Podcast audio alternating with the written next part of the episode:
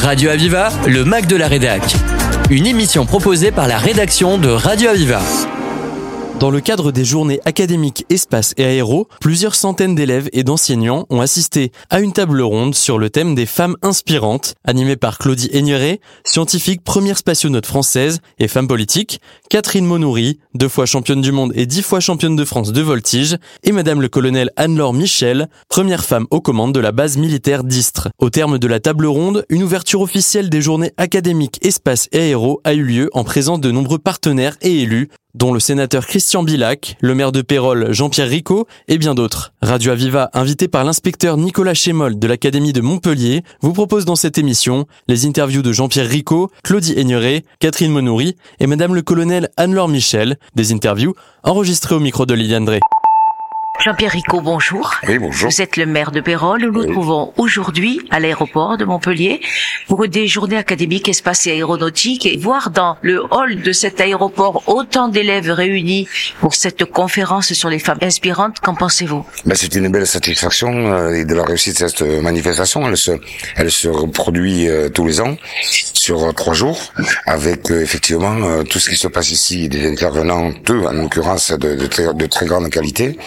Mais également toutes les manifestations qui se font dans les établissements, que ce soit le lycée Champollion, que ce soit le, le, le collège de, de Pérol, et puis euh, également, je- j'en profite en tant que maire de Pérol de, de, préciser que nous accueillons également des manifestations dans la salle Ivabrique, dans les arènes, et toute une série de stands sur la place qui est à proximité, qui permettent sur les trois jours d'avoir euh, des centaines et des centaines, euh, j'aurais même dit un millier de jeunes euh, qui viennent prendre connaissance et con- conscience également de, de- du devenir euh, et du potentiel euh, de tout ce qui est euh, aérien et aérospatial.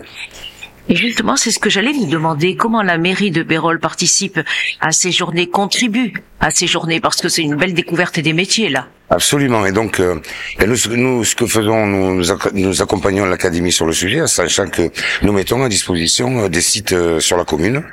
Et, euh, et également, euh, une, euh, nous offrons la logistique, la logistique de la ville avec les matériels, la sonorisation, le- le- les caractéristiques qui sont liées à, à l'accueil que nous savons aussi bien faire sur la commune de Pérol. Et puis également avec un soutien, un soutien financier à l'opération. En sachant qu'avec euh, l'académie, nous avons mis en place euh, le brevet d'initiation euh, aéronautique, c'est-à-dire le BIA. Et, euh, le, et, et donc aujourd'hui, nous avons une classe spécialisée dans le collège de Pérol. Et nous avons euh, tous les ans un certain nombre de jeunes qui sont diplômés du BIA, qui leur permettent de, de continuer ensuite au lycée Champollion et pouvoir avoir accès au métier de l'aéronautique. Ben, je vois que ce choix de présenter ces journées académiques espace et aéronautique à Pérol n'est pas neutre. Mais tout à fait. En plus, on a cette proximité. Je pense qu'on doit être la commune la plus proche de l'aéroport. On est à pratiquement 800 mètres de l'aéroport. Donc, de pouvoir bénéficier des infrastructures euh, ici euh, de l'aéroport, mais également des, de l'ensemble des aéroclubs qui contribuent à ces manifestations.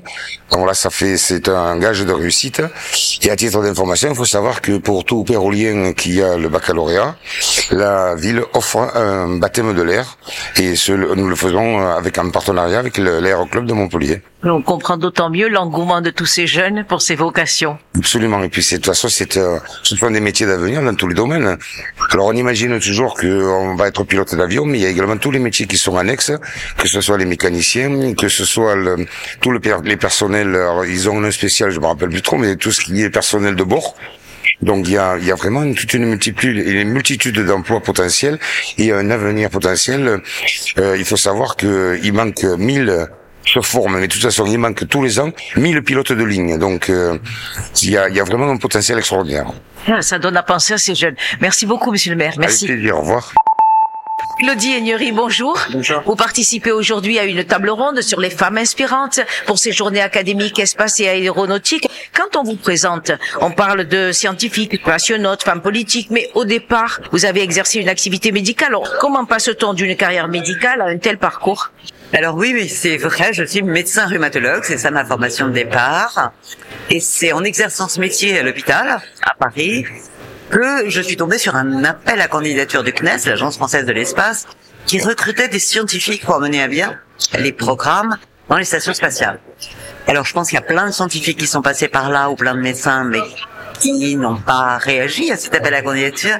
Mais moi, j'avais un rêve dans la tête. J'avais 12 ans en juillet 69. Premier pas de l'homme sur la Lune, un moment complètement magique, fascinant, qui m'avait non pas donné envie de devenir astronaute, parce que je ne connaissais pas ces métiers-là à l'époque, mais qui m'avait montré que parfois le rêve peut devenir possible. Et ce jour-là, la porte du rêve était ouverte avec cet appel à candidature. Donc mon rêve d'enfant, je me suis engouffré dans la candidature.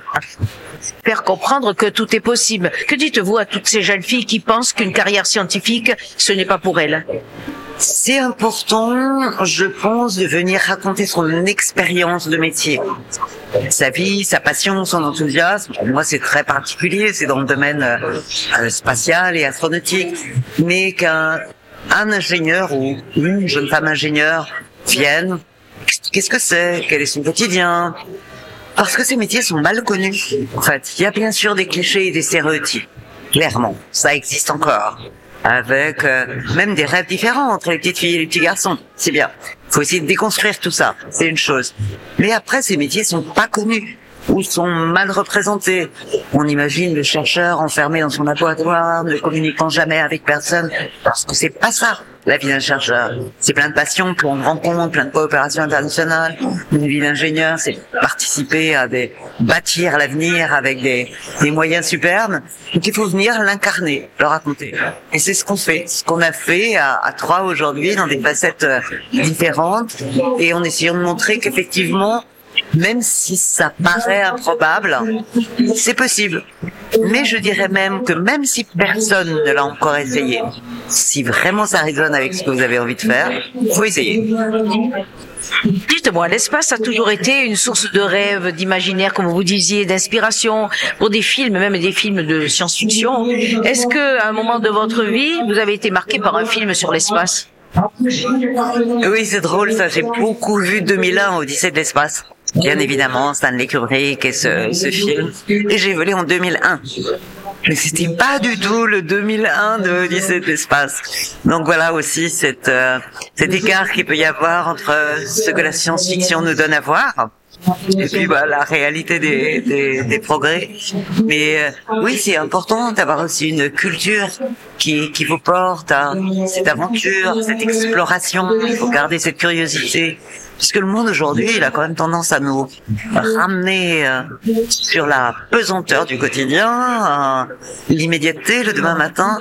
Ça fait bien d'aller s'élever, prendre la distance. Et la culture et le cinéma et la littérature, la science-fiction, c'est aussi quelque chose qui développe notre imaginaire, notre façon de rêver l'avenir. Les médias s'intéressent souvent à l'espace. Qu'avez-vous ressenti devant l'expérience de Thomas Pesquet et de ces photographies dont on a beaucoup parlé? Oui, alors on a la chance aujourd'hui d'avoir des moyens de transmission et ces appareils numériques, c'est qui permettent à la fois de prendre des photos magnifiques avec des stabilisateurs, parce que c'est pas toujours facile de prendre la photo par le hublot de la station. Et puis ensuite, d'expédier ces photographies en temps réel ou des vidéos ou d'être en interaction avec le sol. Le 21e siècle, ça nous a apporté ça aussi cette connectivité, cette technologie qui nous permet de, de, partager. Alors tant mieux, ça fait rêver, ça a interrogé, on nous en parle souvent, on les utilise au niveau pédagogique sur euh, des catastrophes naturelles qu'on peut voir, les cyclones, les incendies de forêt, les déforestation. Donc il y a plein de matières, soit à donner de l'émotion, soit à donner de la réflexion. Pour ne pas vous retarder, parce qu'il y a beaucoup de personnes qui vous attendent, vous êtes l'incarnation d'une femme inspirante. Je suis la marraine de cœur de la Fondation Van Allen, en plein ici à Montpellier, le Centre spatial universitaire. Et je suis euh, administratrice de l'école de l'air et de l'espace. Et je travaille sur l'implantation des futurs village et pas sur la Lune. Ah. N'arrêtez surtout pas. Non, encore plusieurs vies. Merci beaucoup. Merci. It's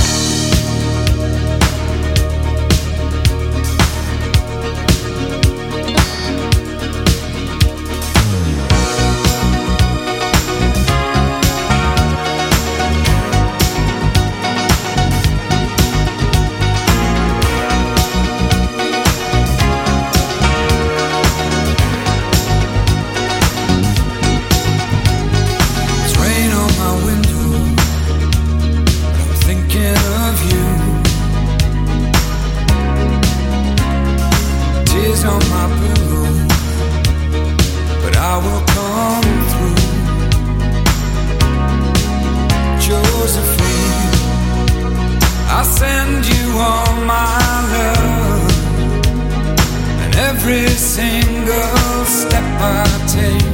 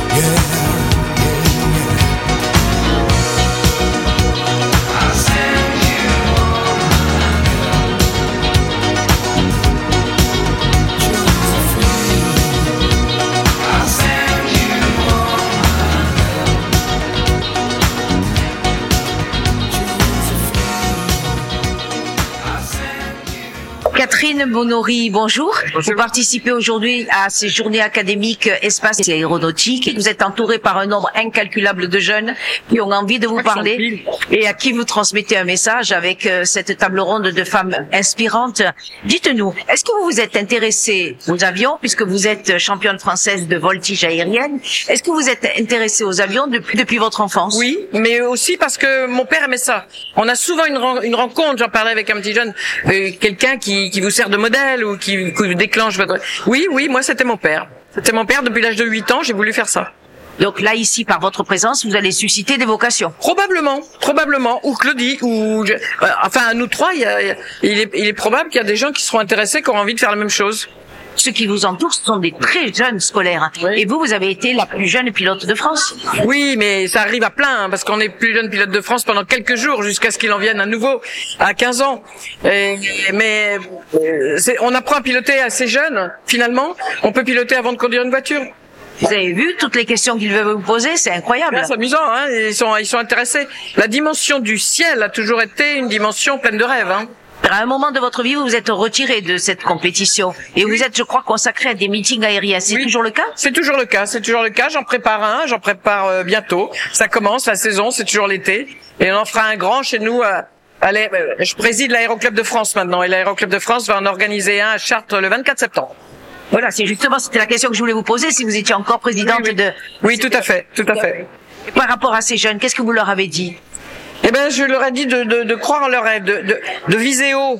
De haut, de haut et pas se dire euh, bon je vais être euh, clerc notaire quoi. C'est pas que j'ai quelque chose contre les clercs de notaire, mais au départ faut au moins penser à être notaire. Et, euh, il faut il faut il faut se dire voilà qu'est-ce que j'ai envie de faire, qu'est-ce que j'aime quoi, et, pas se laisser euh, peut-être enfermer dans le fait il faut que j'aille ma vie, il faut que je suis. On verra ça plus tard, ça suivra si on aime.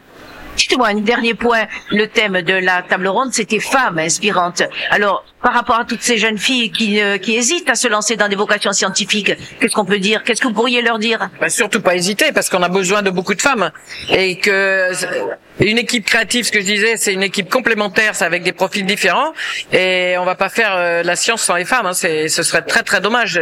Elles aident justement à la performance. On a, besoin, on a besoin, on a besoin de tous les profils. Et on, on ne peut que constater quand même qu'il y a peu de filles qui se dirigent Oui. vers des carrières scientifiques. Euh, moins, je pense que c'est question encore d'éducation, c'est très long. C'est, euh, je, je suis pas dans toutes les familles, mais c'est étonnant. Les compétences, elles n'en manquent pas. Non, non, elles n'en manquent pas, mais elles sont plus timides. Mais voilà, il faut élever nos filles en leur disant euh, que, que- tout est ouvert pour elles autant que pour les autres. Il n'y a aucune raison de penser ça, quoi. C'est même étonnant que ça puisse. J'ai eu la chance, moi, que j'ai jamais. J'ai jamais cru que c'était possible que que je puisse pas faire la même chose qu'un garçon. Je suis encore étonné que des femmes puissent, des jeunes femmes puissent avoir ça dans la tête. Ça veut dire qu'il y, a- quand même un espèce de retard dans l'éducation. Donc il faut faut dépasser ça. Beau message à leur transmettre. Merci beaucoup. Madame le colonel Anne-Laure Michel, première femme aux commandes de la base militaire d'Istres, une femme commandant dans un univers euh, presque exclusivement masculin. C'est pas trop dur à vivre? Je le vis très très bien. C'est un très beau métier, un beau challenge. Je commandais une base de 5000 personnes avec euh, des missions très stratégiques pour la défense de notre pays. Mais c'est c'est à la fois un challenge et à la fois un vrai bonheur de vivre cette expérience humaine.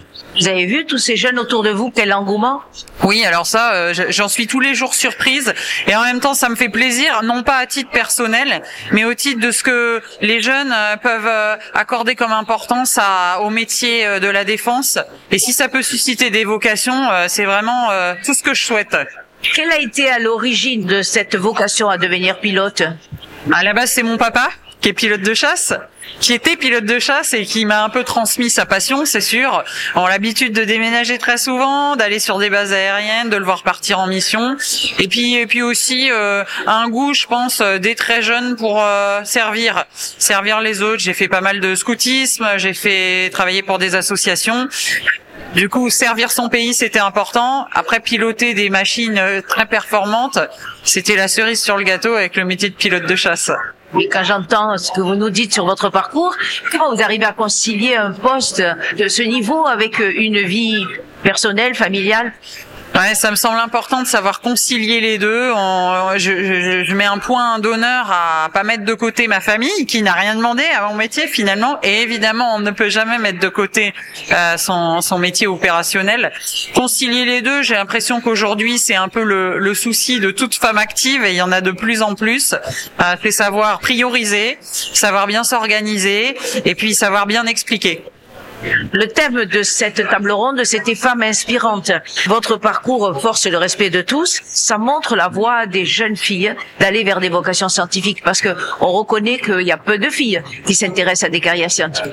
Oui, c'est vrai que ma présence et notre présence ici aujourd'hui, euh, alors qu'évidemment on a des, des quotidiens très chargés, ça, c'est pour contribuer à, à changer les mentalités des jeunes filles, parce que je pense qu'il leur faut des exemples au sens très humble du terme, des exemples comme quoi euh, on peut y arriver, on peut concilier et parfois même euh, on peut même aller plus loin que ce qu'on nous demande. Est-ce qu'il faut avoir des compétences particulières Pas, pas plus qu'un homme. Alors dans un métier militaire, c'est encore plus vrai, c'est-à-dire qu'on on nous demande de remplir euh, euh, des critères pour euh, pour nos qualifications qui sont exactement les mêmes pour les hommes et pour les femmes. Mais on y arrive euh, aussi bien sans aucun problème, vraiment.